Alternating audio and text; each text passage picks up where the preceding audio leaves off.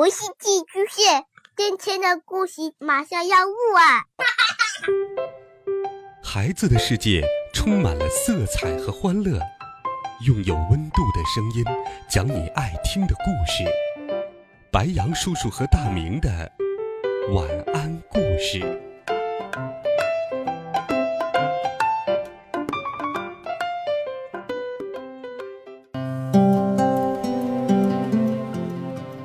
小朋友们、同学们，大家好！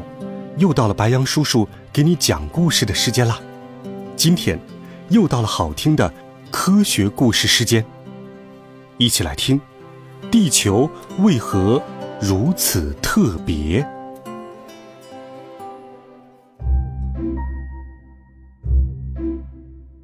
我们知道，地球并不是浩瀚宇宙中唯一的一颗行星，但。它却是一颗适宜人类居住的行星。地球上的气候也不总是那么适合我们，有时候太热，有时候又太冷，有时候恶劣的气候带来台风、龙卷风和洪水等自然灾害。设想一下，你决定搬到另一颗更舒服的行星上去。在我们的太阳系中，还有七颗其他的行星可供我们选择。太阳是太阳系的中心，它是一颗由炙热气体构成的巨大星球。在强大引力作用下，所有行星分别在各自的轨道上围绕着太阳运转。围绕太阳运转的八颗行星分别是水星、金星、地球、火星。木星、土星、天王星和海王星。不住在地球，而是住在另外一颗行星上，会是什么样子呢？如果你真的考虑要搬到其他行星上去，我想你最好先探访一下，看看那里到底适不适合你。假设有一艘快速的宇宙飞船，可以让你来一次快速的行星之旅。首先。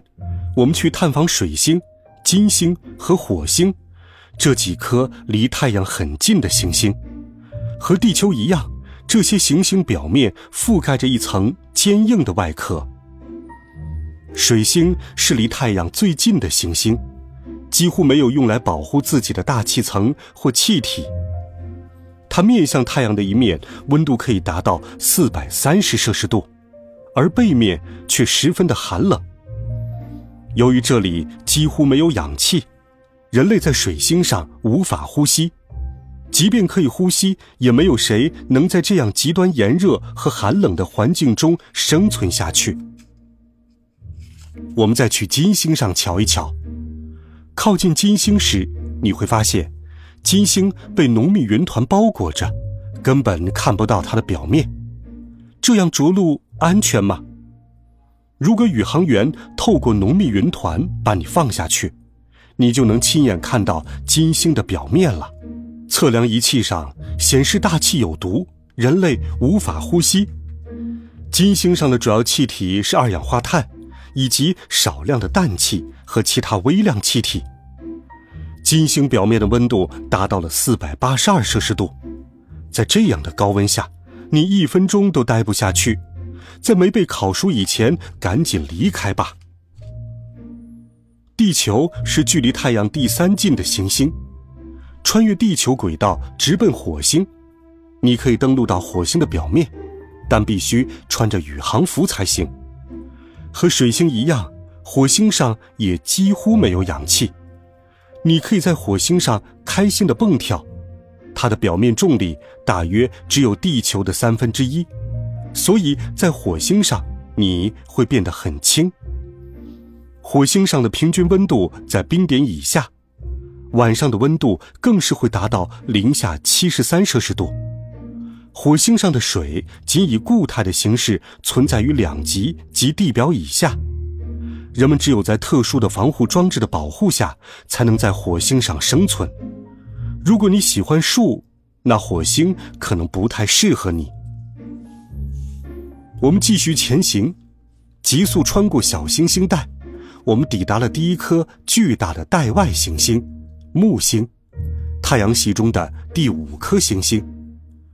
木星的质量比其他七颗行星的总和还要大，可以装下一千三百多颗地球。但是宇宙飞船根本无法着陆，因为木星是气态巨行星，表面并非固体。接下来，我们再看看一个在木星表面持续肆虐了三百年左右的巨大风暴气旋——大红斑，它的面积比地球还大。这样看来，你可以把木星从你的选择中划去了。我们接着来到了一颗带有美丽光环的行星，它就是土星。其他带外行星也有光环，但是土星的光环却是最壮观的。光环主要由冰组成，这些冰有的只是微小的颗粒，有的像房子一样大。土星是气态巨行星，上面十分寒冷，风力极大，看来这里也不适合居住。天王星是太阳系的第七颗行星。天王星的自转轴，一条假想出来的天体绕着自己的轴心转动的线，几乎是躺在轨道平面上的。天王星的两极交替指向太阳，每次长达二十一年。就算天王星的自转轴没有那么倾斜，它依然是一颗温度极低、风暴肆虐、由气体组成的星球。人们还是无法在上面居住。海王星，太阳系的第八颗行星，它距离太阳最远，并且十分寒冷，它的温度可达零下二百一十八摄氏度。风暴以每小时一千五百千米的速度横扫星球的表面。海王星很明显也不适合人类居住，我们该回家了。回到我们那颗十分特别的行星——地球。是什么让地球如此适合我们居住呢？它不太热，也不太冷，不用穿宇航服就能够自由的呼吸，还有大量可供我们饮用的水。回来真好。地球的温度之所以如此适合人类，是因为它与太阳之间有一个非常适合的距离。包裹在地球外部的大气层可以滤掉大部分太阳发出的有害射线，保护我们免受流星的危害。当流星闯入大气层，会因与它摩擦而燃烧。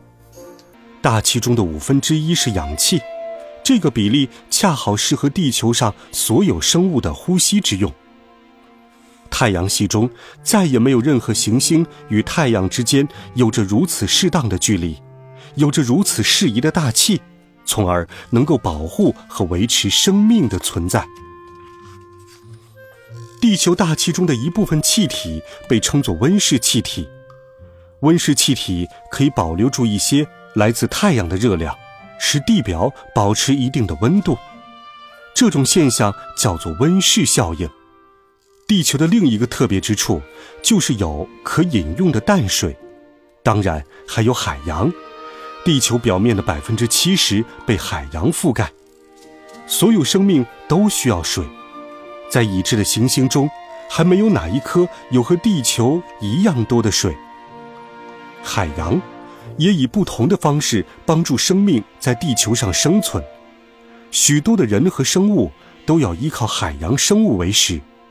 海洋同样可以储存太阳的热量，洋流将热量带到每一块陆地。让陆地上的生物生活得更加舒适，在太阳的作用下，维持生命的淡水在地球上循环流动。我们经常疏于对地球的照顾，比如直接从工厂排出工业废料，污染了小溪、河流和湖泊；垃圾废物中的有害化学物质透过地表渗透到地下蓄水层。污水和水中的垃圾会使生活在其中的鱼和其他生物生病。飞机、轮船、汽车及发电厂将大量的二氧化碳排放在空气中，多余的二氧化碳加剧了温室效应，致使地球变暖。上升的温度已经不太适合一些动植物的生存了。通过节约资源和合理利用能源，我们可以保证地球的健康。这里介绍的是你和你的家人都可以做到的。比如，自己可以种一片菜园，可以多使用循环利用的购物袋。淋浴时减少水的用量。手动操作除草机，减少空气污染。使用节能灯可以省电。调整好车的状态，节省更多的汽油。骑自行车或者步行不会给空气带来污染。还有很多事情也可以帮助我们。回收更多的垃圾，种植树木和灌木，热爱和保护环境。只要大家携起手来，就能保护好我们的地球，这颗非常特别的行星。为了所有生活在地球上的生物，让我们共同努力吧。好了，孩子们，这一集好听的故事，白杨叔叔就给你讲到这里。你还知道哪些保护地球的方法呢？欢迎留言告诉白杨叔叔。温暖讲述，为爱发声。孩子们，明天见，晚安，好梦。